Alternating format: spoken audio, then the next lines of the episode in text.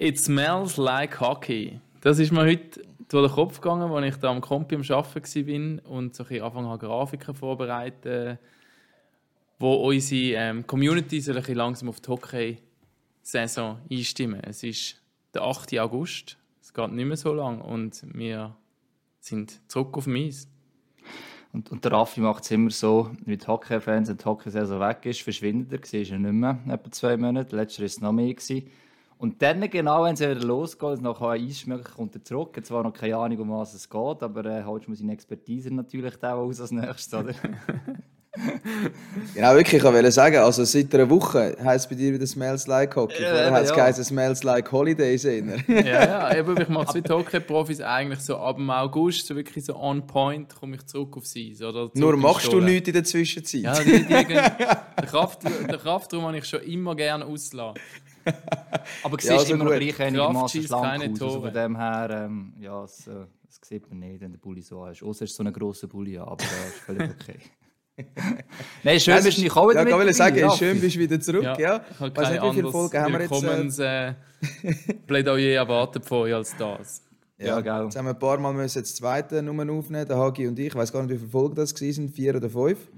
Aber es ist schön, wenn wir wieder äh, das dritte komplett zusammen genau. sind, oder? Und anders als angekündigt, haben wir doch eine kleine Sommerpause gemacht, jetzt zwei Wochen lang, oder? Ja. Ja, ich hatte es noch ein bisschen vermutet. Der hat euch zwar noch dagegen gewehrt, und nachher ist halt der gleiche, haben wir, entweder sind wir zu viel geworden oder haben einfach auch nicht mehr gewusst, rechts was machen. Oder ihr habt doch noch mal ein bisschen Ferien gebraucht, ich weiß es nicht ganz genau. Aber ähm, ja, wir haben uns eigentlich recht wacker gehalten. Und jetzt wirklich rechtzeitig, es gibt recht nicht Raffi, sind wir wieder zurück, jetzt, wo die ersten Testspiele anstehen. Und das heisst, sagen, lassen wir los, oder? So sagen, wo wir euch noch aufdatieren. ist jetzt genau Ja, wirklich, Moment, definitiv, oder? genau. in ein paar Wochen vielleicht auch noch mal könnt ihr hören, ähm, um ein bisschen wissen, was eben im Sommer halt Verein gemacht hat, gesagt, oder? Was haben wir? Episode 172. Pack auf. Und das ist das 1 zu 0. Wahnsinnsmöglichkeit hier.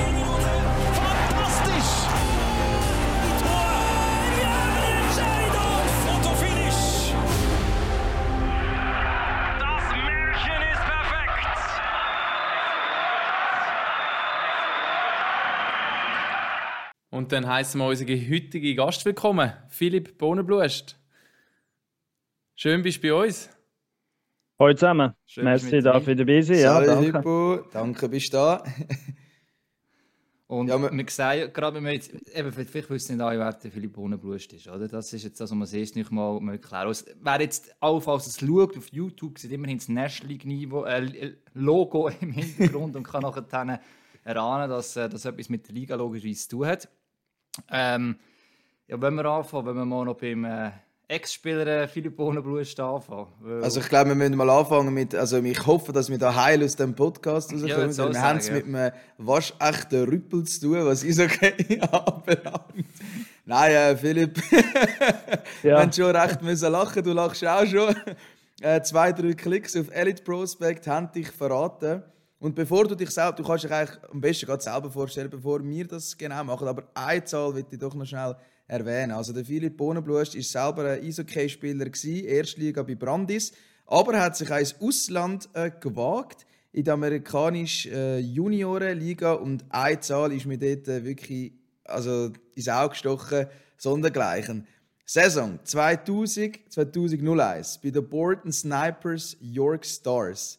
Achtung, jetzt in 83 Spielen hast du immerhin 97 Scorepunkte, das ist auch gut, aber 417 Strafminuten. Was ist dort bitte los gewesen, äh, in dieser Saison zu der Jahrtausendwende? Gut, mit dem habe ich jetzt nicht gerechnet, äh, dass das hier ein Thema wird sein und dass das euch bekannt ist. Äh, ja, ich weiß auch nicht, ob das gross jemand interessiert, weil es erstens sehr lange her ist. Effekt. okay, sehr lange her ist und äh, irgendwo auf äh, relativ bescheidenem Niveau war. Aber äh, ja, hat, äh, hat mega Spaß gemacht dann und äh, ist halt, äh, ja, dann zumal in diesen oder in so einer Juniorenliga relativ, ja, wie soll ich sagen, ein bisschen wild zu und her gegangen. Wild Wild West. Aber du, du, hast, oh. du, du hast dich einfach können wehren und du hast einmal können austeilen. Ja, ich habe es mindestens probiert. Ja, ja, genau. Aber wir dürfen schon noch anfügen, in der Schweiz hast du gewusst, auch bei Brandis, ähm, in der ersten Liga, oder wo du gespielt hast, auch noch, hat es doch auch ein paar Strafminuten gegeben. Also ich glaube, gegen dich zu spielen, war nicht unbedingt angenehm gewesen. Oder hätte das nie ein Gegner gesagt? doch, das, hat, das habe ich schon gehört, ja.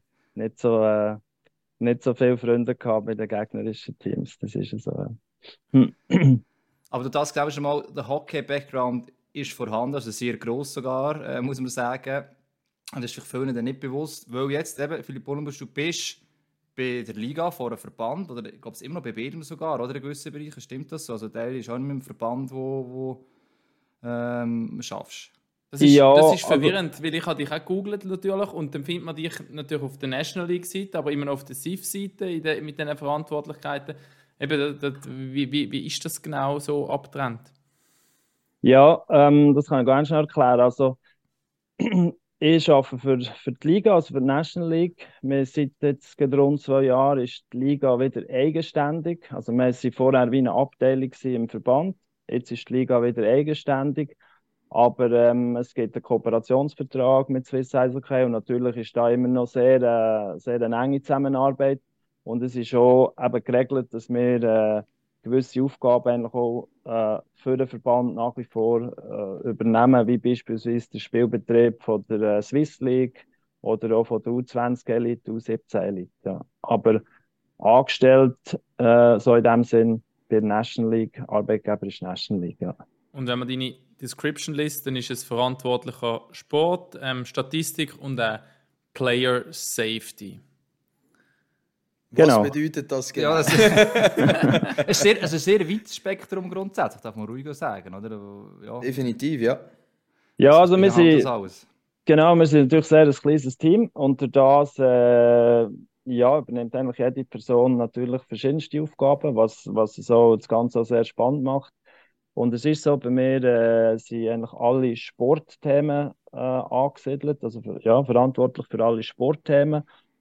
Aber äh, das, geht, das geht auch noch ein bisschen weiter. Also der, eigentlich der ganze Spielbetrieb, National League, ähm, wo eben auch Statistik, die ganze äh, Arbeit zum Teil auch mit, mit Funktionären von den Clubs und so weiter dazugehört, geht auch in diesen Bereich hinein. Obwohl es dort zum Teil natürlich fließende Übergänge gibt, wo zum Teil auch von den Kollegen betreut wird.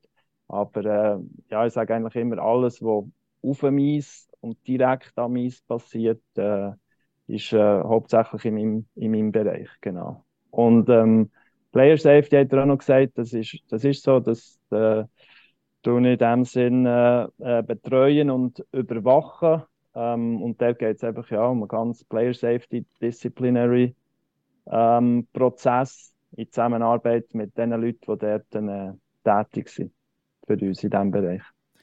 Das heißt, wenn, wenn es irgendeinen Vorfall gibt auf dem Eis und das geht dann PSO, ähm, ich weiß gar nicht mehr, ist, ist der Ryan Gardner noch, ähm, ja. immer noch PSO? Genau, ja. Dann geht das immer über deinen Tisch. Am Sonntagmorgen musst du das immer weiterleiten oder noch am Samstagabend und den ganzen Prozess eigentlich überwachen. Ja, fast. Also ich muss es zum Glück nicht weiterleiten. Das läuft, äh, das läuft automatisch. Aber ja, ich bin eigentlich immer, äh, ich bin immer wie mit im, im Loop, wenn man so will. Und ähm, sehe, was, sehe, was läuft, und das eben auch überwachen. Also, ich, ja, ich, ich, bin, ich bin sicher immer noch wach zu dem Zeitpunkt nach, äh, nach dem, oder am Spieltag, nach dem Spiel, wo dann die Meldungen geschickt werden, zum, zum sicher gehen, ja, wird es geschickt, auch wenn es automatisiert ist, weil es muss, muss verheben, weil das dann schon in der Nacht eigentlich äh, jetzt in dem Fall von Ryan Gardner und seinem Stellvertreter, Dale McTavish, angeschaut wird. Also ich tue das alles ähm, ja, in dem Sinne über, überwachen, überprüfen und bin dort dann auch äh, in engem Austausch mit ihnen. Aber nicht, natürlich nicht, wenn es um Entscheidungen geht. Das ist sehr wichtig, das, das ist unabhängig, also da schaffen sie unabhängig von uns. Ähm, da nehmen wir, äh, also sind wir nicht involviert. Was wir dann machen, ist im Nachgang, tun wir das natürlich schon besprechen. Oder es ist so ein bisschen wie eine, wie eine äh, Überprüfung von, von all diesen Fällen, um zu schauen, ja, äh, entspricht das dem, was man vor der Saison abgemacht hat? Entspricht das so, wie es eben mit den GMs ist besprochen wurde? Ähm, sind die einzelnen Fälle in line mit anderen Fällen und so weiter? Äh, ja, könnt ihr euch vorstellen, das ist noch nicht immer, äh, wissen wir alle, nicht immer ganz einfach. Es gibt da die, die Fälle, wo, wo, äh, wo zu viel Diskussionen führen. Aber das ist schon etwas, was wir machen. Aber immer erst, wenn der Fall abgeschlossen ist, also rechtskräftig, wie wir immer sagen, erst dann. Und vorher schaffen sie unabhängig. Also das ist der Punkt Player Safety, aber ich würde doch noch mal schnell auf die anderen Punkte darauf zurückgehen, was das genau bedeutet. Statistik, was hast du dort genau damit zu tun? Was sind dort deine Aufgabenbereiche? Im, Philipp hockt ist nämlich nicht im Stadion, er hockt mit dem Drucker und dort Ja, genau, ja, die Eiszeiten stoppen. genau. Dann Alle Stadien gleichzeitig, ja. Ja, nein, da, das hat sich sehr stark verändert über, über die letzten Jahre. Also, als ich angefangen habe, hat es noch fast keine Statistik gegeben oder sehr in, in bescheidenem Rahmen. Wir haben das nachher äh, neu aufgebaut und zuerst war es so gewesen, dass Statistik mittlerweile elektronisch ist erfasst wurde, aber immer noch von Leuten, eigentlich von Clubstatistikern im Stadion, die das über Jahre immer gemacht haben. Und jetzt äh, sind wir in, oder kommen wir in die vierte Saison, meinte ich, wo es eigentlich ein Partner für uns macht und da so ab Videobild macht. Also so gesehen, äh, das hat sich sehr stark verändert und habe ich nicht mehr, ja, nicht mehr gleich viel damit zu tun wie noch, wie noch vor ein paar Jahren. Ja. Was, aber, was aber positiv ist, also es hat sich sicher äh, äh, sehr entwickelt und ähm, ja, wir sind dort sehr glücklich darüber, können wir das mit mit dem Partner so abwickeln. Ja. Ja, das ist wirklich sehr spannend, wenn man mal in die Eishalle geht und mal die Decke schaut, dann sieht man ja überall die Kameras und fragt sich, äh, was da genau los ist. Aber das sind eben genau die Kameras, die wo, wo das Eisfeld abdecken, oder wo die Statistiken zeigen. Und der Wandel ist schon extrem. Oder ich meine, jetzt kann man wirklich eigentlich jeden Spieler auf den Millimeter genau verfolgen, was hat er gemacht, in welcher Zone, wie viele Schüsse, was auch immer, ins kleinste Detail. Also das ist schon ein rechter Schritt, den man da gemacht hat, oder? Auch mit der Digitalisierung, wo man, wo man mitgegangen ist, ist okay. Das ist so, ja, das, das hat sich wirklich extrem entwickelt. Ich muss dazu sagen, jetzt unsere Statistiken, die werden eigentlich wirklich über das Fernsehbild erfasst, also über die verschiedenen Fernsehkameras. Aber du sagst es richtig, man sieht zum Teil in den Stadien, wenn man sich achtet, noch weitere Kameras, die wie fix installiert sind. Das ist eigentlich näher von den Clubs selber zum Teil auch für den Trainingsbetrieb, für, für im Training können zu analysieren.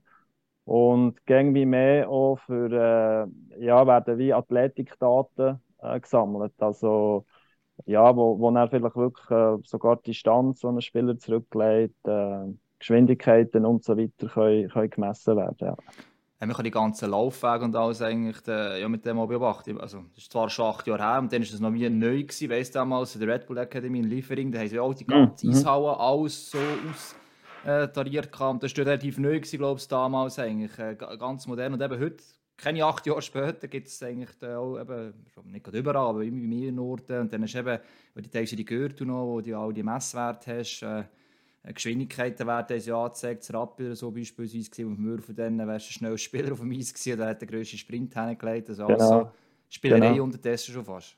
Ja, genau. Aber es hat auch zum Teil einen gewissen äh, Entertainment-Wert oder, im Stadion. Und bei uns, das, was wir als Liga übergreifend machen, sind es wirklich vor allem einfach Daten, Statistiken, aber auch noch, äh, es geht viel tiefer äh, noch als einfach die so gängigen Statistiken, wo dann Team so einen, einen Report nach jedem Spiel kann abrufen dazu. Und äh, ja, ich glaube auch, die ganzen Technologien haben sich extrem, extrem entwickelt. Eben, wenn man auch vor fünf, sechs Jahren jemand gesagt hat, ja, da wird niemand mehr im Stadion sein, um das zu erfassen, hätte ich gesagt, ja, wie soll das möglich sein, oder? Hätte ich mir irgendwie dann noch gar nicht vorstellen können. Und dann noch der dritte Punkt, wo eben steht, quasi verantwortlicher Sport bei der National League. Ich nehme an, das ist so eigentlich die Kernaufgabe, wo, wo, du, wo du erfüllst und eigentlich auch der Grund, warum wir dich heute genau. unter anderem eingeladen haben. Ähm, ja, genau. Was, aber was heißt jetzt gleich auch nochmal verantwortlicher Sport? Was, was sind die Kompetenzen, die wo du im, in, de, in dem Konstrukt hast? Ja, das heißt vor allem äh, Ansprechperson für GMs von den Clubs, also Sportchefs, wie man früher gesagt hat Ähm, wir haben ein GM-Meeting, sagen wir dem, wo wir äh, ja, mehrmals im Jahr regelmäßig durchführen und ich verantwortlich auch für, für die Durchführung von diesem Meeting. Ähm, die Inhalte äh, in dem Sinne zusammenstellen, natürlich zusammen mit den GMs. Sie können dort jederzeit ihre, ihre Inputs geben, was sie gerne möchten besprechen. Und das gibt so ein bisschen, das so ein bisschen der, äh, ja, gibt wieder sportlichen Rahmen am Schluss. Also wir sind dort in sehr einem, sehr einem engen Austausch über, über das ganze Jahr eigentlich fast. Und äh, an diesen GM-Meetings äh, werden auch Sachen entschieden, rein einfach im sportlichen Bereich. Also das ist im, im Organisationsreglement von National League so geregelt, was für Kompetenzen das GM-Meeting hat, wo, was es früher so nicht hat gegeben. Also, oder mindestens zuerst nicht mit Entscheidungskompetenz. Also eben dort werden Regeln unter anderem besprochen, Modus, eben das ganze Organisatorische eigentlich drum und dran. Und ich habe, glaube ich, das letzte Freitag war noch drauf, ich noch geschrieben, das ja. hat mich so Wunder, weil du gesagt hast, nicht immer so war. Seit wann ist es so, dass jetzt eben die GMs auch so viel Einfluss hat, hey, weil man darf nicht vergessen, letzte Saison ist es oft gekommen, auch wenn man irgendetwas kritisiert hat, ja, das hat die GMs entschieden, da müssen wir bis zum nächsten Meeting warten. Und da habe ich das Gefühl gehabt, das ist nicht immer, eben auch nicht immer so, dass es so oft erwähnt wurde. Seit wann ist das oder wie ist es vor dem Fall gewesen?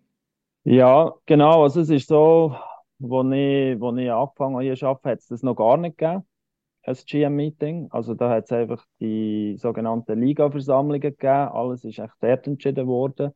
Dann relativ gleich nachher äh, hat man eigentlich angefangen, die GM-Meetings durchzuführen, weil man einfach auch gesagt hat, ja, das sportliche Know-how, ähm, äh, wo bei den GMs vorhanden ist, das sollte man viel mehr nutzen und, und auch, auch bündeln und hat dann eben angefangen, die Meetings durchzuführen.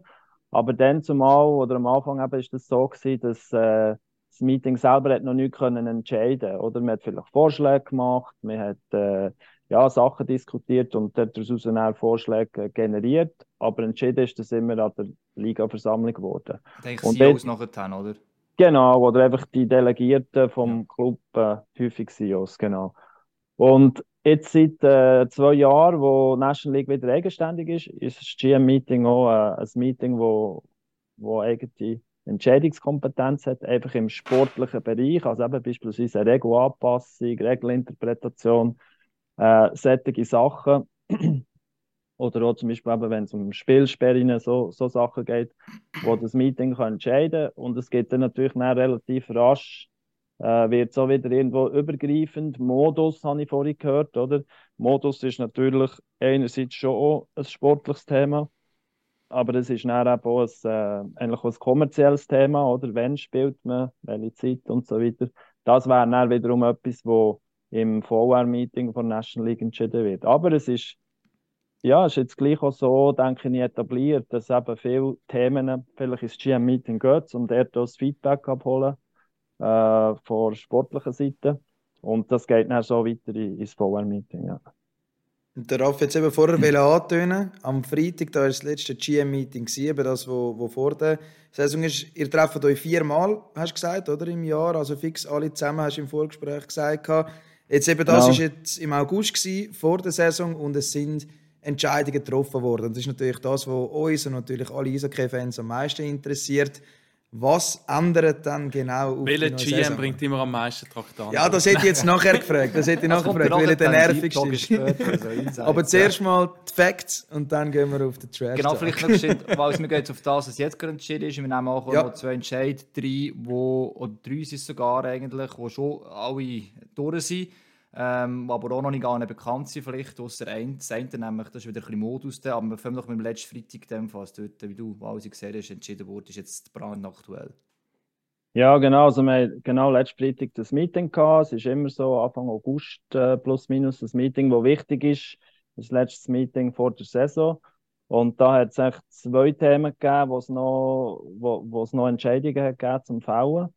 Und ähm, das eine war im Bereich äh, gewesen, Abuse of Officials, also Vergehen am, am, an einem Schiedsrichter, wenn ein Spieler ein Vergehen an einen Schiedsrichter begeht, was ja letztes Jahr ja, leider eigentlich relativ viel Fälle im Vergleich zu den Vorsaisons gegeben hat. Ähm, das war ein Teil, gewesen, wo man hat, äh, vor allem der, der Strafrahmen eigentlich anpasst. Oder? Wir dort die Problematik war ein dass, dass es äh, vor allem bei einem physischen Vergehen hat es äh, eine Mindestsperre von, von drei Spielen, wenn es zu einer Verurteilung ist. Und das ist wirklich, äh, das ist sicher nicht ideal gewesen, weil es hat einfach einen Fälle gegeben, wo hier ist es vielleicht nichts gewesen, also eben null und der andere geht mindestens drei, oder? Und das ist klar, dass das recht zu Diskussionen hat geführt und das hat man jetzt eigentlich mit dem Entscheid oder den Anpassungen, die man gemacht hat, in dem Sinne wie aufgeweicht. Also es gibt dort Möglichkeiten oder wird neu die Möglichkeit geben, dass äh, das Vergehen vielleicht einfach ein Bus ist. Ähm, oder aber dann eben auch nur eine Spielsperre. Und natürlich auch weiterhin möglich, dass es mehrere Spielsperren gibt. Die Problematik war sicher ein bisschen, dass es zum Teil Fälle gegeben wo vielleicht zwar nicht drei Spielsperren hätten sollen sein und da ist es einfach entsprechend wie gar nichts im Moment, aber vielleicht äh, ist es eben gleich, ja, ist gleich auch ein Vergehen gewesen, wo wo irgendwo eine Sanktion hat äh, eigentlich erfordert. Der Gap ist wie, wie zu gross gewesen und das hat man jetzt so können, können anpassen. Ja. Das Aber das Minimum gibt's, sorry, das Minimum gibt es immer noch. Das Minimum wäre dann einfach ein Bus. Also, oder wenn, kann man auch sagen, okay, das ist jetzt nichts ja. ja, wenn das Vergehen erkannt wird. Oder, genau, ja, dann genau. nur Bus. Eben, manchmal ist es ja auch hat es Szenen okay. gegeben, die einfach auch höchst unglücklich waren. Ja, voll, man ja, muss die Schiedsrichter genau. schützen, das ist außer Diskussion. Und manchmal genau. hat es einfach aus Spielersicht auch einfach höchst unglücklich, dass man nicht viel machen kann. Und dann ist eben so, haben wir immer gedacht, ja wow, das gibt jetzt gerade drei, aber eben, das ist das Minimum gewesen, und jetzt ist das Minimum in dem Fall der Bus. Genau, es könnte jetzt auch weniger sein. Und ja, das ist genau die Schwierigkeit, was du sagst, Raffi. Oder? Das ist, der Grad ist wahrscheinlich manchmal sehr schmal und manchmal ist es dann auch für einen Einzelrichter, der das ja schlussendlich entscheidet, sicher äh, nicht ganz einfach, weil, oder wenn es ein absichtliches oder wirklich ein offensichtliches Vergehen ist, wo man, oder wo man vielleicht sogar von Absicht muss ausgehen, dann ist es ja klar. Und das sind ja alle, glaube ich, einverstanden, dass es entsprechend hart sanktioniert wird. Und dann gibt es natürlich sehr viel irgendwo dazwischen, wo, wo man sich nie ganz einig wird werden, ja, hätte jetzt das können, sollen vermieden werden?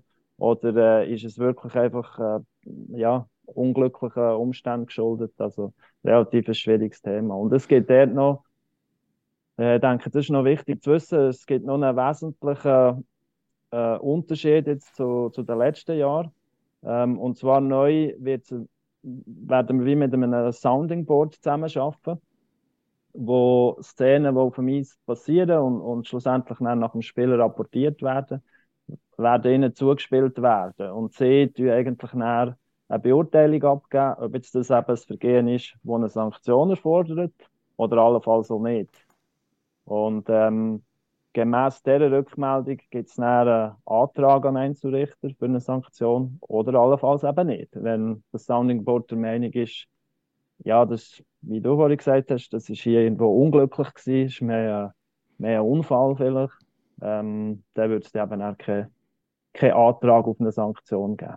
Also für das Verständnis ist es nicht, ist nicht der PSO, sondern das Sunnyboard setzt sich zusammen aus wiederum Drei Leute sind das, oder, oder so, wenn ich gelesen habe, irgendwo. Philipp Ritz. Ja, sie, also vorgesehen ist, ähm, dass es drei Vertreter sind, ähm, und zwar ein Vertreter aus dem Officiating, ähm, dann wird es ein Vertreter sein aus dem Bereich Player Safety, also irgendwo einer von den beiden PSOs, und ein Vertreter von äh, SIPU, also von der äh, Spielervereinigung. Die drei ähm, Parteien werden das sein, oder von diesen drei Parteien je ein Vertreter. Es ist noch nicht abschließend definiert, welche Person. Aber wir haben das letztes Jahr so gehabt bei den Fällen äh, im Bereich Diving Embellishment. Und der hat eigentlich gute Erfahrung gemacht mit dem. Und darum hat man gesagt, es macht Sinn, das auch äh, bei diesen Fällen hier so anzuwenden. Und vor allem, oder, es hat Vertreter aus dem Schiedsrichterbereich, es hat Vertreter aus dem Safety-Bereich, es hat Vertreter aus dem, äh, ja, von der Spielerseite. Ähm, und so ist das irgendwo, denken wir, alles ein bisschen berücksichtigt und, und gut ausbalanciert. Für Spielervereinigung ist es natürlich immer, äh, ich glaube, das ist schon noch wichtig zu wissen, also es sind natürlich nicht aktive Spieler, sondern äh, ähm, Leute, die für die Spielervereinigung tätig sind, also irgendwo ehemalige Spieler. Also jetzt eben bei dem Diving letztes Jahr ist es der Marc Reichert, glaube ich, der genau, die ja, Position genau, bezogen genau, hat quasi. das ist möglich, dass er das hier auch macht. Das muss jetzt einfach noch, das wird noch äh, final besprochen, beziehungsweise von den einzelnen Parteien bekannt gegeben.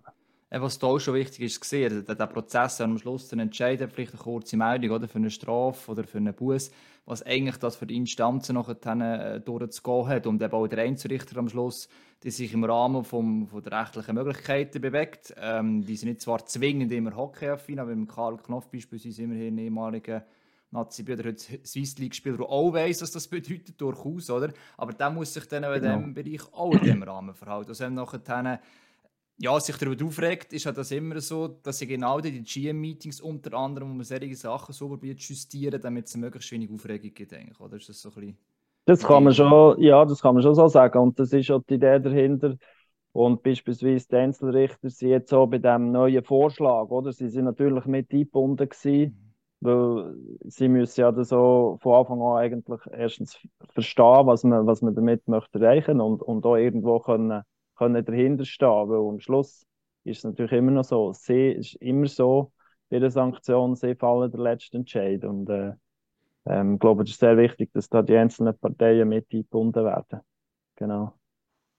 Jetzt gehen wir mal zum zweiten Entscheid, Punkt, oder? Wo entschieden worden ist, genau. Der hat letzter auch für viel Aufsehen äh, sehr erregt oder gesorgt, weil man auch etwas vereinfachen oder visuelle Goalie-Behinderung das Unwort des Jahres im Schweizerischen fast, oder?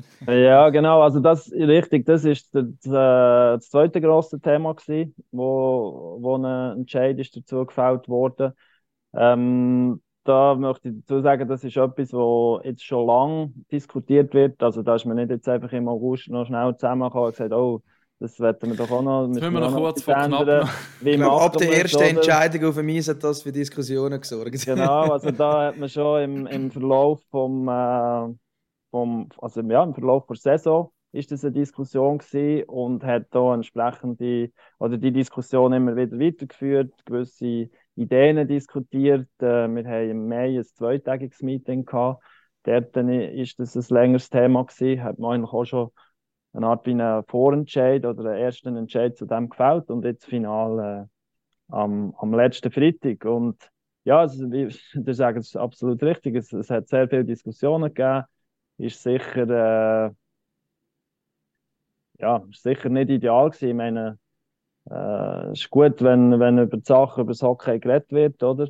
Aber natürlich, wenn es wenn es äh, viele Diskussionen um, um Goal gibt oder eben um annullierte Goal und vor allem, wenn außen nicht gut verstanden wird, warum das jetzt das Goal nicht zählt, dann ist das, ist das sicher nicht gut. Oder? Und das, ich glaube, das hat uns alle irgendwo, irgendwo gestört.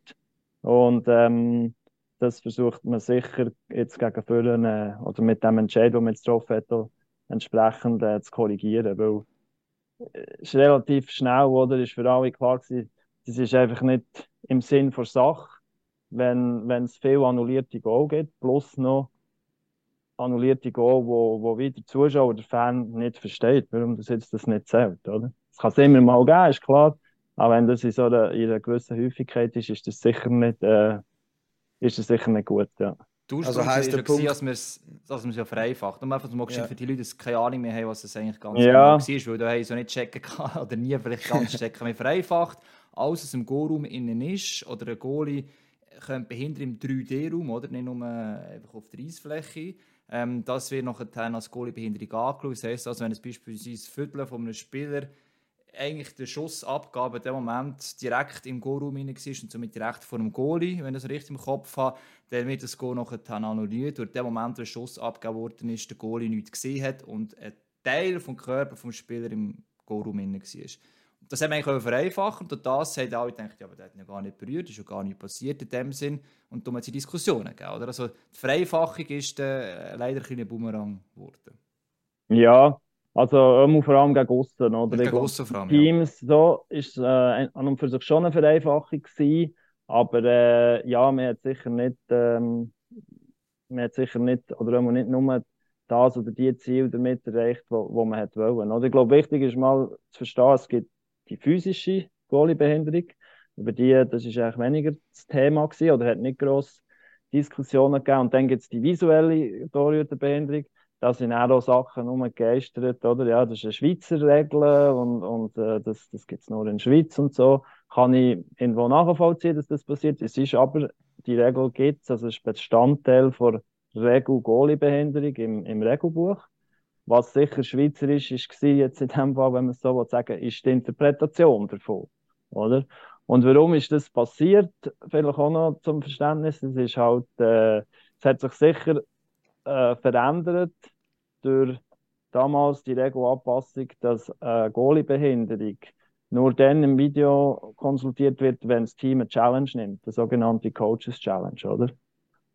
Und ähm, durch das hat sich das, hat sich das äh, stark verändert, ist die Aufmerksamkeit größer geworden und verständlicherweise für Teams oder in den meisten Fällen, Fall denke ich, der Videocoach, der oben er das muss beurteilen und dann Entscheid fällen oder mindestens seine, äh, äh, seine Einschätzung dazu muss abgeben, aber gegen die Bank, ob jetzt das eben eine Goalie-Behinderung ist oder nicht. Und könnt ihr euch vorstellen, der, der das oben muss machen muss, in relativ kurzer Zeit, der möchte natürlich am liebsten möchtest wie schwarz-weiß, oder? Oder du möchtest genau wissen, aha, wenn das ist, dann ist es, wenn das nicht ist, dann ist es nicht und so weiter. Und das ist eigentlich in einem Meeting mit äh, Video-Goalie-Coaches damals im puh, 21, glaube ich, ist das gewesen. Hm? Müsste gewesen sein, ja. Irgendwo im November, Dezember 21 ist das entstanden, oder? Weil man dort, äh, weil sie einfach, weil man gemerkt hat, huh, es ist schwierig, wie das interpretiert wird. Wir wissen quasi nicht mehr, wenn können wir eine Challenge nehmen, wenn nicht. Ähm, und aufgrund von dem ist das, ist das entstanden. Ähm, aber ja, heute muss man sicher sagen, es ist, äh, äh, wie gesagt, ver verständlich aus ihrer Sicht, oder, dass man das hat wollen, so umsetzen und das erreichen. Aber rückblickend eben, also bei euch zum Beispiel klar der Meinung, es ist einfach zu viel äh, an für sich gute Goal und dann nicht zählt, oder? Und wir wollen ja Goal und das Ziel ja. ist ja, ja, dass man vor das Goal steht und dass man dort angeht, was will. Das war ja immer das Ziel. Gewesen. Wenn man das nicht mehr darf, ist es komisch. Aber jetzt konkret auf die neue Saison, das habe ich jetzt noch, also habe ich jetzt noch nicht rausgehört, die visuelle Goalie-Behinderung ist weg. Äh, oder? Also Nein, Im aber Reglement ist sie drin, oder? Ja, ja, also ja, im Reglement genau. ist es drin, aber, aber man tut es jetzt das, das nicht mehr so, gar, so genau anschauen, oder genau, was ist, ja, genau. Das ist eigentlich der wichtige Punkt, oder? Wie ganz jetzt genau, ganz genau. Nein, es sind zwei Sachen, die wo, wo entschieden wurden. Und das Erste, was entschieden worden ist, dass man äh, der Hagi hat es vorhin richtig gesagt, es wird 3D beurteilt, oder? Das ist etwas, was früher auch noch nicht so war. Ähm, dass man gesagt hat, für die visuelle Behinderung, und das ist ganz wichtig, nur bei der visuellen Torhüterbehinderung ähm, wird bei der Beurteilung der Torraum als 2D gewertet. Also das heißt, meine Schlittschuhe sind außerhalb vom Torraum, aber vielleicht ist meine Position so, dass irgendwie ein Arm oder ein Körperteil im 3D-Torraum eventuell drinnen wäre, das wird keine Rolle mehr spielen. Weil das ist extrem mühsam ja, schwierig zu beurteilen und ich finde auch schwierig für einen Spieler, wie du vorhin gesagt hast. Oder? Das ist eigentlich ein Skill von dem Spieler, äh, sich, äh, also die Screens und sich vor dem Goal positionieren und so weiter. Und ich habe immer das Gefühl, ja, das mit den Schlittschuhen, das kann ich als Spieler kann ich das irgendwo selber fast wie kontrollieren oder da, da bin ich wirklich selber dafür verantwortlich. Aber ob jetzt äh, noch ein anderer Körperteil in diesem 3D-Torum ist, ist relativ schwierig. Klar kannst du sagen, du müsstest einfach einen gewissen einen Sicherheitsabstand nehmen, oder? Um wirklich sicher zu sein, dass das nicht passiert, also zum, zum Torraum.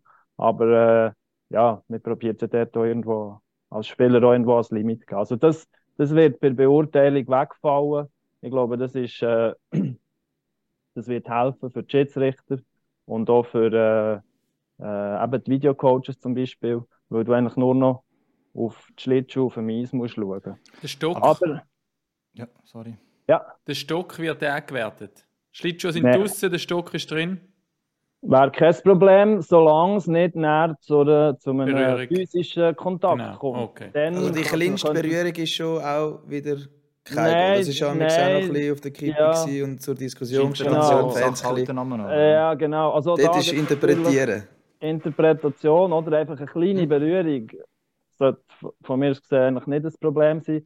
es geht immer darum, die Fragestellung ist eigentlich, kann der Goalie noch seine Position ungehindert spielen? Ähm, das ist eigentlich die entscheidende Frage, oder? Und wenn eben zum Beispiel, darum ist es so wichtig, das Zweite bezieht sich nur auf die visuelle Torhüterbehinderung.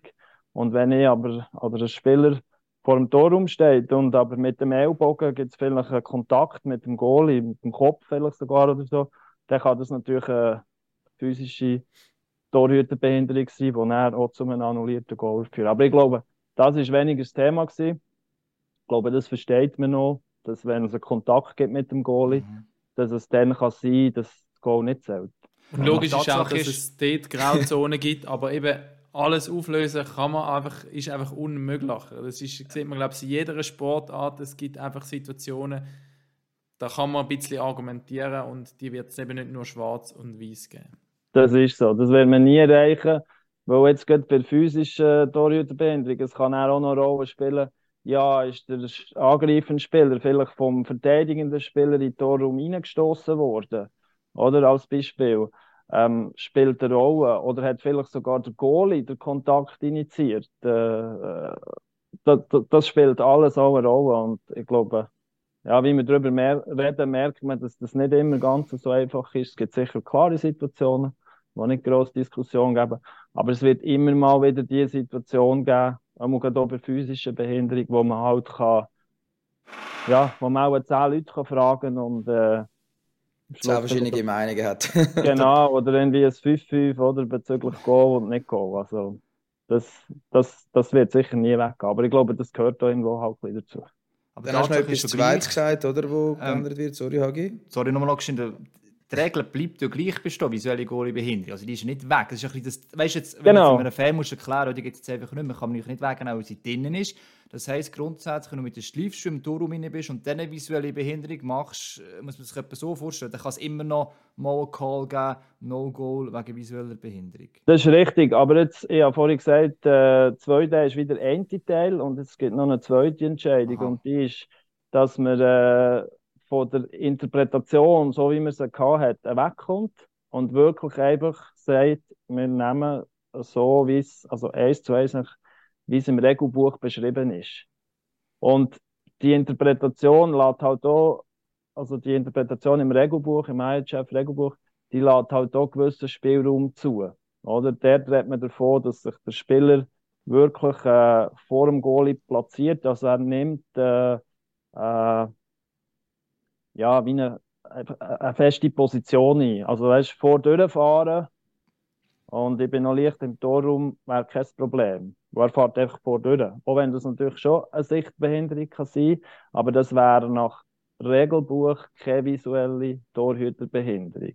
Mhm. Wenn aber ein Spieler wirklich sich äh, eben vor dem Goal platziert, ich glaube im Regelbuch werden sie, also der englische Begriff wie plants himself, oder? So ein bisschen Sean Avery-mäßig, oder was?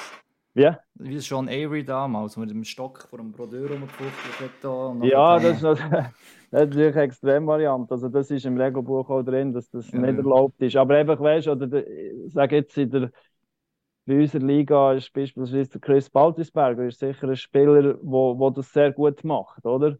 Ähm, da könnt ihr euch sicher auch an Szenen erinnern, oder? wo er sich wirklich vor dem Goalie positioniert und sich auch mit dem Goalie, wenn es vielleicht oben einen Querpass gibt, tut er sich mit dem Goalie mit verschieben mhm. und bleibt wie äh, vor, also bleibt vor ihm, um ihm eben die Sicht zu nehmen. Und das wäre dann so eine, eine, eine feste Position einnehmen. Aber wenn er das außerhalb vom Tor macht, ist das natürlich alles tiptop, oder? Wie wir eben vorhin gesagt haben, das ist ein Skill. Also für die Spieler ist das äh, ja, ist vielleicht eine von ihren grossen Stärken. Ähm, und äh, das soll natürlich auch nach wie vor möglich sein. Wenn er das aber macht und mit äh, Schlittschuh im Torraum ist, oder auch mit dem Schlittschuh im Torraum, dann könnte oder dann würde es zu einer visuellen Torhüterbehinderung führen, dass dann das Goal annulliert ist. Aber es sind wie zwei Sachen. Einerseits muss er mit, mit einem Schlittschuh im Torraum sein. Und es ist nicht einfach schnell vor oder, oder äh, ja, es kann ja sein, äh, eben Zweikampf vor dem Goal und vielleicht gerade im, im letzten Moment auf dem Schuss äh, bin ich ganz kurz mit dem Schlittschuh im Torraum. Das würde ich nicht länger. Es ist wie, äh, Regelbuch sagt auch establishing a position, also wirklich eben Position einnehmen und vor durchfahren ist nicht eine Position einnehmen. Aber eben auch hier, das, das wird einen gewissen Interpretationsspielraum geben, oder? Aber was man, also die Prognose wage ich, dass es äh, sicher viel mehr gute Goal wird geben oder, oder einfach weniger äh, weniger annullierte Goal wegen, Torhüter, wegen visueller Torhüterbehinderung. Einerseits wegen dem 2D-Torraum und andererseits, weil man wirklich sagt, die Interpretation vom Regelbuch zu übernehmen. Ich denke, in der ersten Phase für einen Videocoach vielleicht ein bisschen schwieriger, weil man ein bisschen muss, äh, ja, man muss ein bisschen rausspüren, okay, wie wird das genau interpretiert, welche Goal zählen, welche zählen nicht. Aber ich habe das Gefühl, dass sich das, das wird sich äh, ja, das wird sich, ähm, das wird sich etablieren, oder? Im Verlauf der Saison, die werden ja auch alle die Goal verfolgen. Und mit der Zeit, denke ich, wird es ziemlich klar sein, wenn das ein Goal zählt und nicht. Im Wissen, dass die 50-50-Situation, wo man dann wahrscheinlich viel darüber diskutieren, die wird äh, eines Abends kommen, das ist klar, oder? Aber das, das gehört einfach dazu. Also wenn man die eliminieren will, das, das schaffen wir nicht. Da haben wir etwas im Studio auch noch zu diskutieren. Ja, das ist doch gut. Genau, ist ja wichtig, ja, oder? Zum genau. Ja. Also, wir haben jetzt fast eine Viertelstunde gehabt für die Goalie-Behinderung. Da kann man Sendungen, also. Sendungen darüber machen und so, oder? Das, das gehört, ja, gehört ja auch dazu. Also, das ähm, und eben, letzte Saison, ja. Schwarz, Schwarz-Weiß gibt es nicht. Und wo es nicht Schwarz-Weiß gibt, gibt es auch immer äh, Raum für Diskussion. Oder? Aber das ist so die die wesentliche Änderung, das ist noch nicht, vielleicht fände ich noch wichtig, ist jetzt von uns noch nicht offiziell kommuniziert. Mhm. Aber das wird natürlich noch passieren. Jetzt ist es schon noch sehr früh ähm, im August und es ist uns auch sehr wichtig, dass das näher äh, bekannt ist und die Leute äh, möglichst gut äh, verstehen. Also dort sind wir sicher gefordert, dass, dass, äh, dass wir das möglichst gut können machen können. Eure Unterstützung wird dort sicher auch äh, sehr helfen und wir haben ja dort auch noch äh, Termin, wo das sicher auch nochmal ein Thema wird sein, um das eben, äh, ja, dass man das möglichst gut, möglichst klar überbringen kann. Wie erfahren die Spieler von dem Amix eigentlich? Ja, das ist eine sehr gute Frage. Die Spieler erfahren das näher über ihren GM. Also es ist wirklich so, dass eigentlich der GM ist wie ähm, unsere, unser Point of Contact, wenn man da sagen wo das nachher Coaches vor allem auch und äh, der Spieler muss weitergeben. Also wir eigentlich selten direkten Kontakt mit, Co mit Coaches, sondern das läuft, läuft über GMs. Das ist aber auch so von den Clubs eigentlich so gewollt. Ich glaube, das macht auch Sinn, ähm, dass dort ein guter Austausch ist und er tut das dann intern äh, sein, seinem Staff, seinen Spielern und so weiter weitergeben. Im Idealfall, ja. Ja.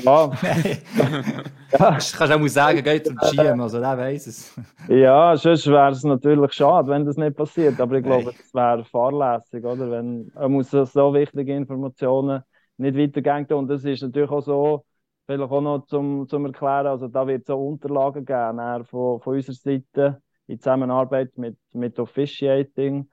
Ähm, dass, dass man das kann dokumentieren kann. Oder? Und äh, ich glaube, das ist schon wichtig, aber auch für den GM, dass er das nachher seinem Videocoach, seinen Coaches auch so entsprechend zeigen oder? Und äh, das ist übrigens so ganz äh, äh, grosser Teil von meiner Aufgabe, von meiner Arbeit, mit die Schnittstelle zum Schiedsrichterwesen, mhm. wo eine Abteilung ist mit dem Verband und dort sind wir extrem eng im Austausch, weil man würde ja nie eine Regeländerung diskutieren oder sogar darüber entscheiden, ohne dass Schiedsrichterwesen nicht involviert ist. Also sie sind bei dem GM-Meeting zum Beispiel ein fester Bestandteil. Also da würde ich es verschieben, wenn sie nicht könnten teilnehmen könnten. Weil bei, ja, das ist mega wichtig, oder? Und auch der Austausch Schiedsrichterwesen, GMs, äh, ist sehr wichtig und das äh, kann durch die Meetings so äh, immer wieder gefördert werden.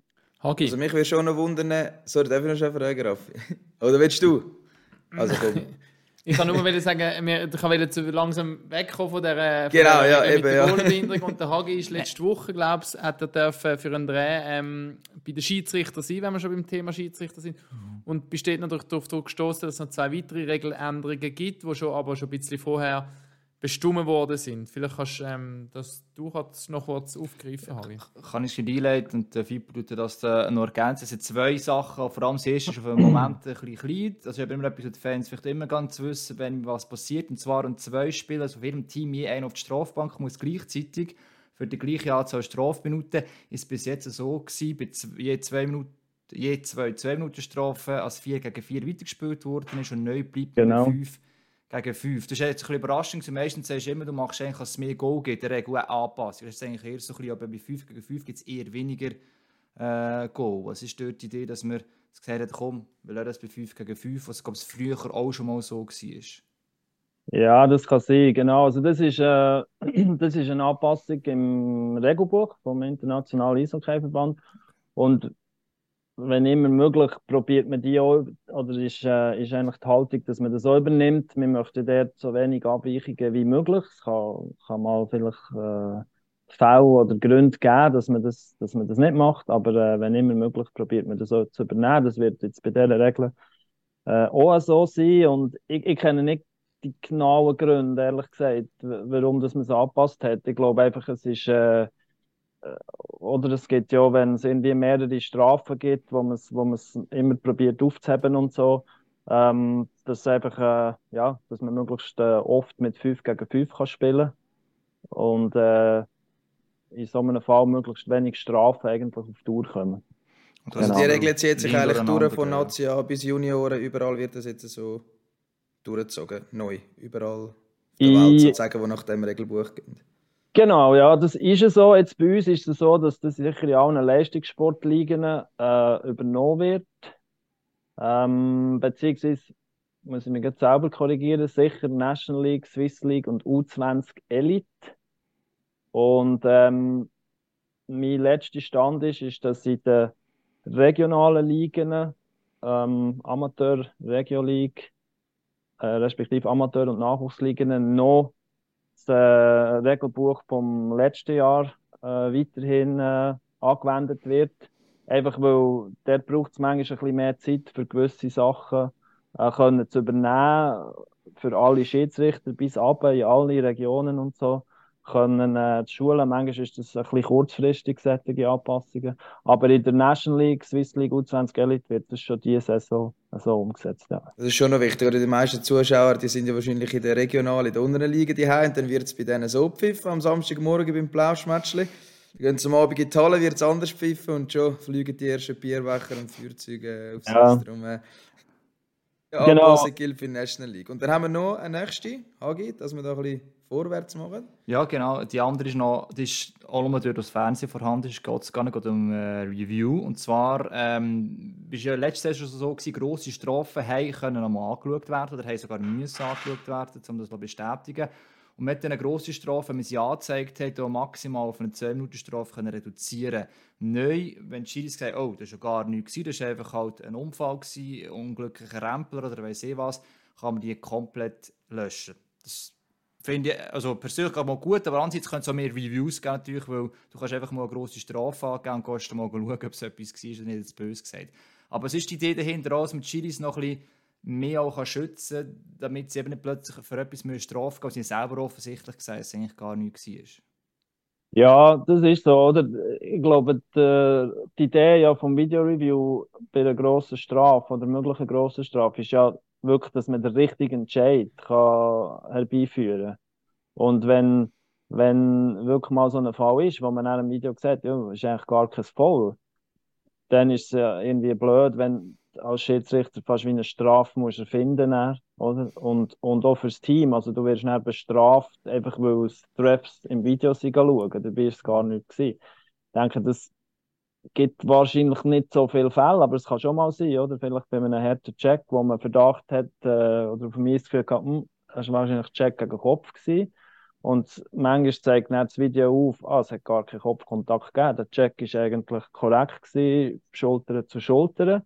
Und dann, dann ist es auch keine zwei Minuten Strafe, oder? Und ich glaube, das ist schon richtig, dass es diese Möglichkeit gibt. Und äh, ich glaube, du hast es aber richtig gesagt vorhin, dass, äh, bedenken, am Anfang, wo man das neu eingeführt hat, wahrscheinlich auch international, ist auch genau das ein bisschen gewesen, dass, ähm, dass auf einmal äh, Gefahr besteht, ja, dass man fast, ein übertrieben gesagt, fast alles geht anschauen, oder? Weil man sich noch sicher sein Und durch die mindestens zwei Minuten hat es sicher eine gewisse Hemmschwelle gegeben. Aber mindestens jetzt in der National League, wo wir es letzte Saison, als ersten Saison so umgesetzt haben, also die Möglichkeit, äh, Video-Review bei grossen Strafen, hat sich eigentlich das nicht bewahrheitet, so ein bisschen die Angst, dass es extrem viel Review gibt, sondern äh, wir sind eigentlich der Meinung, dass für die erste Saison sehr gut angelaufen sind und wir eigentlich, äh, ja, wir finden es das gut, dass es so die Möglichkeit gibt, gar keine Strafe zu geben, wenn es eben wirklich nichts war. Weil nochmal, die Idee ist der richtige Entscheid und dann muss es auch möglich sein, keine Strafe zu geben.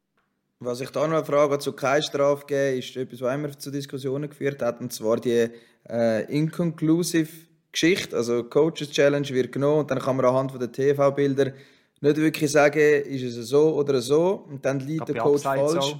Genau, bei Offside und dann gibt es einen Zweier.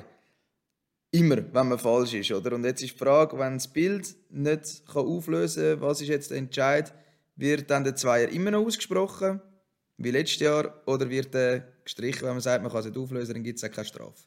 Nein, das bleibt so, wie es war. Und ähm, wir sind da eigentlich der Meinung, pardon. Schon gut. Aber das ist in dem Fall schon, also, ich das ist diskutiert ja. worden in dem Fall. Das ist schon diskutiert worden. Eigentlich, äh, das war immer eine Diskussion, gewesen, seit es zum Beispiel die Offside-Challenge gibt. Aber wir sind dort ähm, eigentlich klar der Meinung, wenn wir beim Beispiel Offside bleiben, es, es gibt entweder, äh, also bei einem guten Goal, ist, oder wenn es ein Goal gibt, ist entschieden worden, kein Offside, oder? Und es gibt entweder kein Offside oder eben Offside, wenn das Bild das kann beweisen kann. Und wenn du ein gutes Goal hast, also auf dem Eis entscheidet kein Offside, und das Bild ist inconclusive, was kann sein, das wollte ich gar nicht, äh, ich gar nicht dementieren, dann ist es eben kein Offside. Oder? Weil der der Videocoach hat die gleichen Bilder wie der Schiedsrichter dann nachher im Häusli beim Video-Review hat er auch zur, zur Verfügung. Und ich weiß, ich sage das auch bei den GMs, äh, einfach gesagt, aus der neutralen Position. Aber du weißt eigentlich, wenn du das Risiko eingehst, dass der Call wahrscheinlich nicht aufgelöst werden kann. Weil es vielleicht so knapp ist oder irgendwo verdeckt. Ja, das geht oder... schon ziemlich schnell. So zum Videocoach ist auch noch ein bisschen das ist so. Oben musst du innerhalb von 40 also... Sekunden entscheiden. Aber die GMs haben das einfach jetzt entschieden, also können wir auch im Kommentar eben sagen, das ist nicht einfach ein Entscheid, der irgendwie von der National League gekommen ist, sondern eben die GMs zusammen haben das diskutiert, haben das entschieden, sind gemeinsam auf den Schluss gekommen, es bleibt so. Oder? Also das, jeder das ist, ist im Bild richtig, von dem Ganzen ja. und man hat zu dem zugestimmt. Das ist, glaube ich, immer wichtig ja. zu wissen, genau. dass es einfach eine Person ist, die gerade ein bisschen nein, nein, genau. also das, das wird, entschieden hat. Ja, ja, absolut. Das wird zusammen diskutiert und äh, gemeinsam entschieden. Und, ja. Nein, also größter Respekt für die Videocoaches. Also eben, darum sage ich einfach zu sagen, aus neutraler Position, ja. die haben irgendwo nach einem Goal 45 Sekunden Zeit, sind unter Druck, oder? Äh, äh, Zeitdruck und und und, Lärm im Stadion und so weiter. Also schwierig, schwierig, oder? Aber einfach irgendwo, man weiss, äh, ich denke, man spürt oder man sieht es eben, wenn dass man das Risiko eingeht. Oder? Und der ursprüngliche Gedanke, ich sage das gerne noch, vor der Coaches Challenge, war eigentlich, gewesen, zum, gerade beim Offside, um einen Fehler zu korrigieren. Oder? Es kann ja wirklich mal halt sein, dass ein Offside übersehen wird, wo wirklich deutliche Sachen oder, oder deutlich ist, ja. genau, wo wir letzte Saison ein paar Beispiele hatten. Aber logisch verstehe ich auch, wenn du die Bilder und alles hast, die Möglichkeit, dann willst du auf das Mal auch die ganz äh, engen Entscheidungen können auflösen und dort wird es halt dann manchmal äh, problematisch. Ja. Aber ist jetzt über das abgestimmt worden oder ist das einfach ein, das hat man diskutiert und ist gar nicht so weit gekommen, dass man irgendwie das hat müssen abstimmen oder ist das jetzt etwas, wo wirklich, weil ich nicht mehr, also ich weiß von ein, zwei Leuten, die irgendwo in einem Club drin sind, die eigentlich dafür wären, dass es eben keine zwei Minuten gibt. Und ich nehme auch an, ja. es wird eins oder zwei GMs geben, die eigentlich das auch so sehen würden. Ähm, und ja, also hat es eine Abstimmung gegeben, das oder nicht? Genau. Also wegen Conclusive, Inconclusive, da hat es keine Abstimmung gegeben, das haben wir diskutiert. Dort hat man klar gesagt, äh, dass, äh, das macht keinen kein Sinn. Sonst muss der Schiedsrichter dann auch noch darüber, darüber entscheiden, ja, ist es jetzt conclusive oder inconclusive. Ich habe das Gefühl, das wäre gar nicht gut, das würde es nur schlimmer machen. Ähm, und was aber eine Diskussion und schlussendlich auch Abstimmung war, ist, Ähm, die Frage, ja, soll es wirklich schon beim, bei der ersten Challenge, wo man falsch liegt, eine Strafe geben, so wie es das Regelbuch vorsieht? Oder könnte man allenfalls eine andere Variante finden, wie zum Beispiel das Timeout verlieren? Das, über das hat man einen Beschluss gefällt und der Beschluss ist für die kommende Saison, dass es so bleibt wie bis anhin. Also das heißt, das Team liegt falsch bei der Challenge, wird eine 2 Minuten Strafe bekommen. Und Dorin, also sag jetzt, äh, Kameratechnologie und so ist ja so diskutiert. Du hast immer etwas gesagt, ja, ganz einfach, man kann es schon lösen, aber da muss man einfach halt investieren entsprechend, das kostet und dann ja. vielleicht ein paar Kameras mehr. Ja, ja das, ist auch, das ist immer auch eine Diskussion. Äh, da wird es keine Änderung geben auf, auf, die neue Saison. Ist aber nicht so, dass es jetzt irgendwie einfach vom Tisch ist. Also ich glaube, das ist fortlaufende Diskussion, wo man immer muss schauen muss, äh, äh, was gibt es, was entwickelt sich allenfalls weiter, was gibt es für Möglichkeiten, oder Kamera, blaue Linie ähm, wird dort gefordert und äh, da, sie, da, da macht man schon gewisse Abklärungen. Wird sicher auch während dieser Saison werden gewisse Abklärungen äh, gemacht werden, um zu schauen, was gäbe es was gäb's für Möglichkeiten, wie viel Sinn macht das. Man muss immer daran denken, man muss das näher, die Bilder müssen auch im Review-System verfügbar können gemacht werden. Also nur die Kamera allein lenkt noch nicht, oder? Und äh, am Schluss ist es dann sicher auch äh, eine finanzielle Frage, ja. Ob Clubs bereit sind, also ja, man bereit ist, die Investition zu tätigen oder nicht. Aber, aber auf Saison 23, 24 gibt es dort keine Änderungen. Haben wir sonst irgendetwas noch, noch nicht angesprochen, was in dem GM-Meeting am Freitag rausgekommen ist, was für die Hockey-Fans da außen wichtig ist?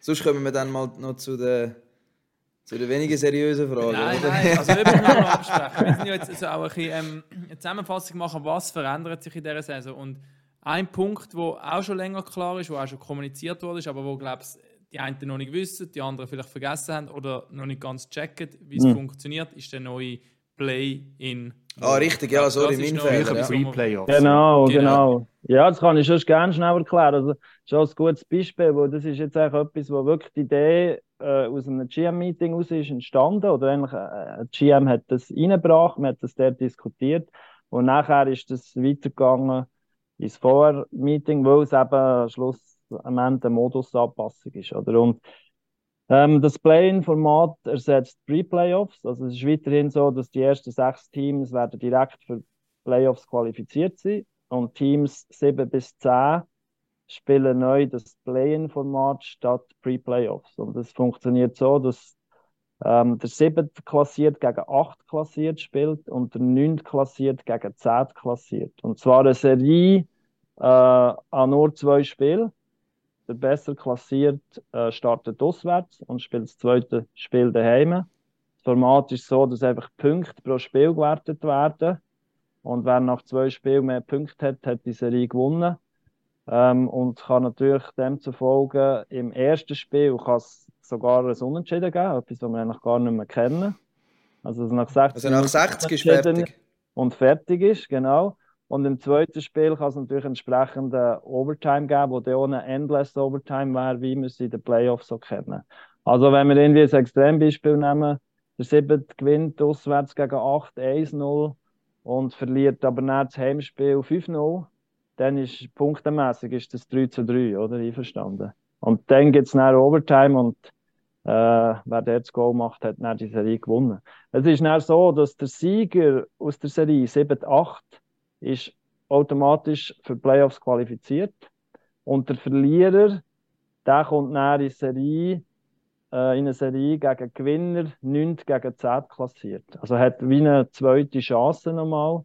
Und der Sieger aus dieser letzten Serie ist wie das letzte klassierte oder das letzte qualifizierte Teams für die Playoffs. Und dort ist auch nochmal zwei Spiele oder ist das die Best of Three Serie? Nein, das gleiche Format. Ja. Das gleiche Format. Okay, ja, genau. alles klar. Ich also habe mir fest vorgenommen, das mal noch erklären im Erklärvideo. Also, ja. Das ist alles gebucht auf Ende August, das werde ich dann noch machen, aber dass, dass, dass wir das genau. schon mal haben. Das ist wichtig, ja. dass das die Leute wissen, dass man das ja, das sehr wichtig. erklären genau, genau. Finde also, ich irgendwo durch auch fair, oder? Weil das der 7. und 8. dann wie nochmal eine Chance hat, um in die Playoffs zu kommen, finde ich durchaus eine faire Variante. Man muss sich einfach zuerst dran gewinnen. Ja, das war auch die, die Idee, gewesen, oder? das ist absolut... Okay, das ist... Ich siebte ist jetzt 1 und 2 ist ausgeschieden. Äh, oder der 8 ja, und, Genau. Genau, es kommt von dort her und das war genau das Argument, gewesen, oder? Vielleicht bist du sieben und verpasst ist der sechste Rang um irgendwie zwei, drei Punkte. Und der zehnt klassiert hat vielleicht äh, deutlich mehr Abstand, oder? Vielleicht sogar gegen sieben und gegen acht äh, ein ziemlicher Gap und, und hat eigentlich wie die gleiche Chance. Und so hat der siebte und der achte Rang wird wie aufgewertet. Mhm. Und hat dort wie zwei Chancen, sich für die Playoffs zu qualifizieren. Ähm, von dort her, glaube ich, so sportlich ja, macht, macht das Sinn und es ist ein interessantes äh, Format. Und äh, ja, wie man sieht, hat er so eine Mehrheit der Clubs so gesehen, darum, darum wird es ja umgesetzt. Ich glaube, an die Pre-Playoff haben wir uns auch schnell daran gewöhnt und ich glaube, da sind wir eigentlich alle haben das gut gefunden. Also zumindest ich kann das ähm, von mir behaupten. Ich habe das eigentlich auch schon eine gute Sache gefunden. Ähm, ich glaube, das neue Format wird man sich da wahrscheinlich relativ schnell gewöhnen. Und ich denke jetzt auch nicht, dass da eben, es, es, es wirkt zumindest fair auf den ersten Blick. Ich glaube, da wird es jetzt nicht viel, viel Gegenstimmen geben. Außer der Hagi, wo alles ist. Also, ja. Aber es verspricht auch Action. Noch muss man dann vielleicht im Nachhinein manchmal mit Resultaten anschaut, überlegen, was jetzt passiert. Und du sagst, wenn es No Ways und es 5-0 geht, oder? Und äh, der andere noch den Kopf einschalten, das ist auch noch also, gut. Also, 1-5 schießt, kommt dann am Schluss noch, noch weiter, oder? Weil er das erste Spiel schon gewonnen hat. Also, wenn irgendwie ein Jahr später gehst du das Resultat und denkst, hey, warum ist jetzt der die Runde weitergekommen? Und warum hat es eine Verlängerung gegeben? Das ist etwas, wo man sich mal vielleicht noch daran gewonnen muss. Aber ich finde es ich eine coole Sache, es ist mhm. etwas anderes. Und ja, aber jetzt muss man den Kopf klein schalten.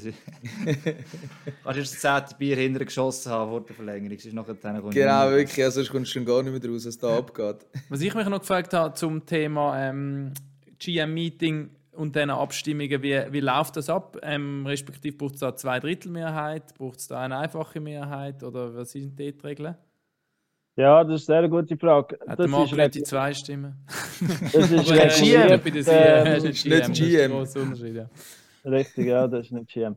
Ähm, also jeder Club hat eine Stimme und es ist so, dass äh, bei Reglements- oder Regelanpassungen, wo die kommende Saison betreffen, also wie jetzt Saison 23, 24, wenn das nach ähm, Ende Februar der Entscheid gefällt wird, dann braucht es eine Dreiviertelmehrheit, dass es kann umgesetzt werden auf die kommende Saison. Und sonst längt auch eine einfache, eine einfache, einfache Mehrheit. Also wenn jetzt etwas schon im, im November, Februar oder so für die nächste Saison entschieden wird, was, was möglich ist, dann längt die einfache Mehrheit und sonst ist es eine Dreiviertelmehrheit. Und die Swiss League Vereine sind auch dabei, also Leistungssport, tut das die beinhalten oder ist das einfach Nest League, die noch über den Leistungssport entscheidet?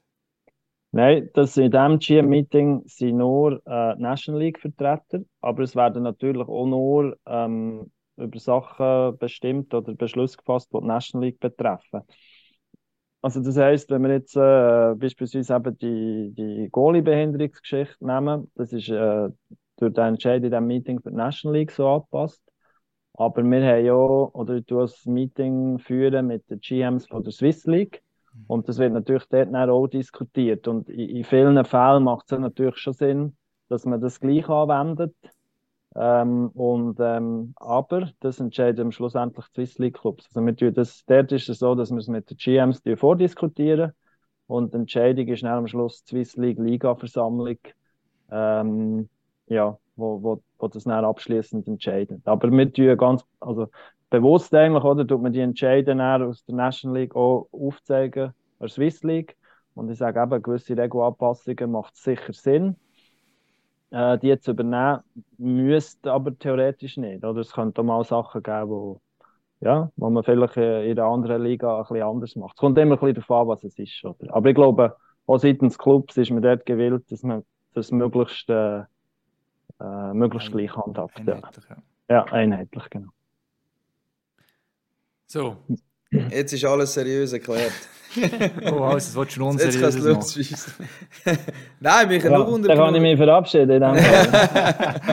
Nein, mich nur wundern, dass also, glaub, der Raffi am Anfang will antönen so, ähm, ja, wie das vor allem dort zu und her geht, also wie heftig das diskutiert und auch gestritten wird und äh, eben, ja, wer da vielleicht die meisten Traktanten noch mitbringt an die Sitzung, wie ein Sportchef, dass da besonders viel, und, äh... genau, ja, besonders viel Anliegen hat. Oh. Ja, ja, nein, nein, also ganz so emotional wird das nicht, aber, aber es ist, äh, oder es soll ja auch so sein, dass, dass man dort kann, kann wirklich diskutieren Ich probiere das auch immer wieder zu sagen oder auch zu fördern, dass man wirklich seine Meinung sagt und, und äh, ähm, es ist muss überhaupt nicht so sein, dass wir immer, oder dass immer alle gleicher Meinung sind. Also ich denke, das, das ist wichtig, aber es geht schon äh, äh, gesittet zu und her und ich habe das Gefühl, in den letzten ja, so in den letzten äh, vielleicht zwei, zwei, drei Jahren ist, ist äh, da so ein bisschen wie eine, die Gruppe mehr wieder äh, zusammengewachsen. Also, man, man hat erkannt, oder? Ja, man kann zusammen etwas bewirken. Und ähm, ich, ich glaube, es ist, äh, es ist sehr äh, konstruktiv. Aber es kann natürlich schon mal sein, dass es ganz unterschiedliche Meinungen gibt und äh, dass eine Diskussion noch mal ein bisschen länger geht oder man vielleicht auch mal muss, muss irgendwo das ein bisschen, ein bisschen äh, ja, wieder ein bisschen die richtige äh, Richtung äh, leiten oder auch, dass es nicht, äh, ja, das Meeting auf einmal weiß eh nicht, wie lange geht und so. Aber äh, wir wollen ja das. Also die Diskussion, denke der Austausch ist, finde ich eben mega wichtig und äh, ja, der, der, find, der findet dort statt. Das ist, ist wie überall, oder? Es gibt sicher äh, Sättig, wo, wo ja, wo sich mehr einbringen oder mehr sagen als andere, aber ich glaube, das, das ist äh, das ist ganz normal, ja. Aber es ist, äh, es ist ein guter Austausch, jeweils, ja. Kann man sagen, es wird wenn schon emotionaler in den Stadien, weil da gibt es schon mal schon verständlich, oder? Ein Goalie, Coach, ja. Videocoach, ein GM, der emotional wird und dann vielleicht auch mal sieht, ah, da ist jetzt ein Schiri-Inspizient oder eben sieht vielleicht mal den und kommt zu dir, das kann es doch nicht sein, oder weiss ich, also dann muss sagen, schau, mhm. ähm, GM-Meeting, vergiss es nicht, irgendwie so ist es irgendwann mal der Fall, muss ich sagen. Ja, ja, das kann das kann es schon mal geben, dass es im Stadion nochmal ein bisschen, ein, bisschen, äh, ein bisschen lauter wird. Ich glaube, äh, mit dem muss man können umgehen dass äh, der Philipp kann sich wehren, haben wir am äh, Sender. Eben, ja, geht um die Brücke machen. also, besser leiste nicht mit dem Fippo Da sind natürlich ein paar Leute rum, die ich auch würde den Kürzer ziehen Aber äh, nein, nein, also wenn, ist ja das sicher nur... Äh, sowieso nur verbal. Und ja, ich meine, das während einem Spiel, dass da mal die Emotionen hochgehen, ich glaube, das, das gehört dazu, oder? Klar, denke ich manchmal, ja, so äh, ein bisschen weg von Banden, sage ich immer, sollte man, sollte man irgendwo können die Ruhe bewahren, aber das ist sicher manchmal einfacher gesagt als gemacht. Und, und jeder ist anders, oder? Einer bleibt immer ruhig, äh, da kann man fast nicht aus der Reserve locken, ein anderer ist halt schneller, äh, vielleicht emotional. Ich glaube, das, das muss man so äh, auch so respektieren. Aber das kann es schon mal geben. Aber ich glaube, dort ist ja das Wichtigste, ist, dass man nachher vielleicht am nächsten Tag oder, mhm. oder zwei, drei Tage später wieder vielleicht schnell zusammen telefoniert, wenn jetzt mal etwas sein sollte, nicht, dass das äh, mega oft vorkommt. Und dann kann man gut wieder zusammen reden. Und äh, äh, ich glaube, das, ist, das macht das Hockey auch aus. Wie eben äh, auf dem Eis so oder auf dem Eis gibt man dann vielleicht mal Saures, aber ich finde immer wieder, wenn nachher Shake Hands ist auf dem Eis und sowieso neben Eis, ist das wieder vorbei und äh, äh, vielleicht ist man sogar beste Kollegen und auf dem Eis merkt man das nicht. Oder? Philipp, vielen Dank, hast du Zeit genommen, ähm, hast du uns aufdatiert auf die neuesten Änderungen, brandaktuell eigentlich und ja, genau. meine Vorfreude ist da sicher noch mehr gestiegen und es geht wirklich nicht mehr lang. 31. Absolut. August, glaube ich, fängt die Champions Hockey League an, wenn ich mich mhm. recht So ist richtig, bist du richtig, richtig informiert ja. drauf. Ja. Da gibt es mhm. natürlich alles live auf MySports und dann am 13. September haben wir dann das erste National League Spiel und am 15. September die erste National League Runde. Auch da mit dem MySports Abo, mit der MySports App sind wir bei jedem Spiel dabei. Absolut. Also wer es noch nicht gelöst hat, jetzt unbedingt lösen, ist der Zeitpunkt. Schmeckt nach Eis, wir Schmeckt nach Eis, genau, nicht mehr nach Ferien. Like Hockey.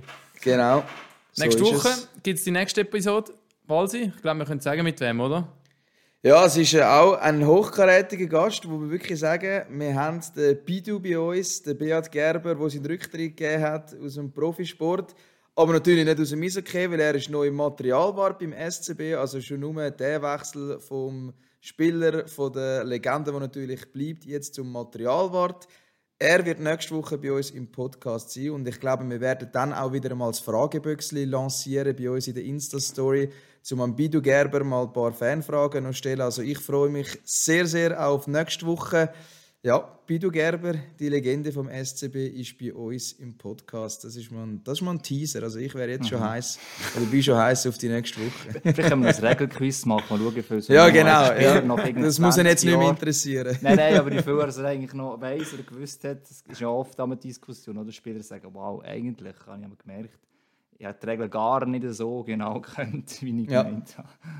Also von dem her, ähm, nein, freue uns. Aber heute nochmal, äh, danke vielmals, Fippo. Äh, danke, sehr, bist du cool dabei gewesen. Er ist danke immer im Stadion unterwegs. Also, äh, wenn ihr aufschaut auf die Medientribüne, kann es gut sein, dass er dann plötzlich dort gesagt am Computer sitzt, der weiß eh was. Ich freue mich danke, auf das ja. wieder. genau, wir sehen uns sicher. Ja. genau. Danke, Hagi. Danke, Walsi. In dem Sinne, pack auf.